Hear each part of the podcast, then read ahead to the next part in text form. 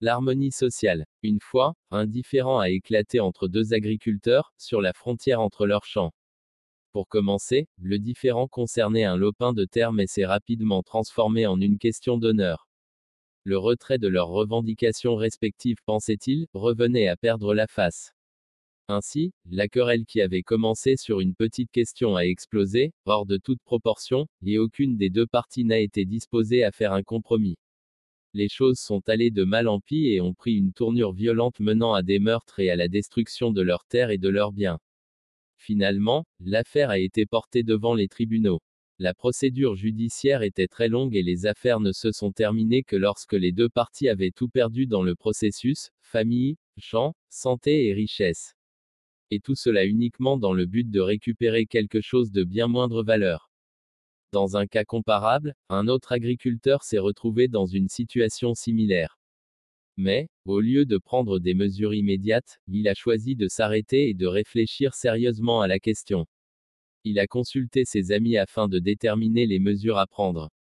Enfin, il est arrivé à la conclusion que le différent frontalier devait être réglé non pas à la frontière, mais sur un autre front. Il a commencé à réfléchir à la question, pas en termes d'aujourd'hui, mais en termes de passé.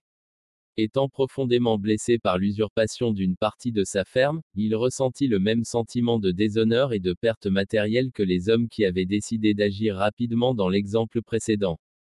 Comment se fait-il que son adversaire ait osé empiéter sur sa terre, pensa-t-il. Beaucoup de réflexions l'ont amené à conclure que c'était sa propre faiblesse qui avait enhardi son rival dans cette affaire. Or, il ne s'agissait pas tant d'un différent frontalier que de sa position dans la société.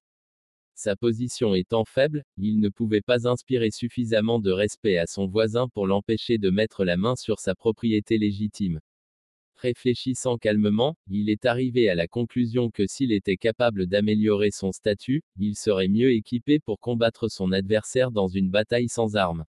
Alors son rival n'oserait pas s'approprier ses biens. Donc, ayant retenu l'impulsion de riposter automatiquement, il a commencé à travailler plus dur qu'avant dans ses champs. La force qui aurait été gaspillée pour détruire l'ennemi est désormais utilisée dans des activités constructives. Une telle pensée positive lui a inspiré un nouvel espoir et du courage. Non seulement il a travaillé plus dur dans ces domaines, mais il a également lancé une entreprise. Sa conscience nouvellement réveillée lui avait inspiré un nouveau zèle pour refaire sa vie et réduire ses dépenses, il mettait tous ses efforts pour augmenter ses revenus. De plus, il a envoyé tous ses enfants à l'école et a résolu de leur donner la meilleure éducation possible. Comme le fermier du premier exemple qui a continué à se battre avec son rival et à le poursuivre pendant 20 ans, ce fermier a dû travailler pendant 20 ans pour que ses efforts se concrétisent. Pour les premiers, 20 ans d'efforts n'avaient été que des destructions, tandis que pour le second il signifiait une période de grande réalisation. Ses enfants ayant reçu une bonne éducation étaient bien employés. Lui-même avait tellement développé sa ferme qu'il a dû acheter un tracteur pour remplacer la paire de bœufs qui avait autrefois labouré sa terre. Ses ressources avaient considérablement augmenté.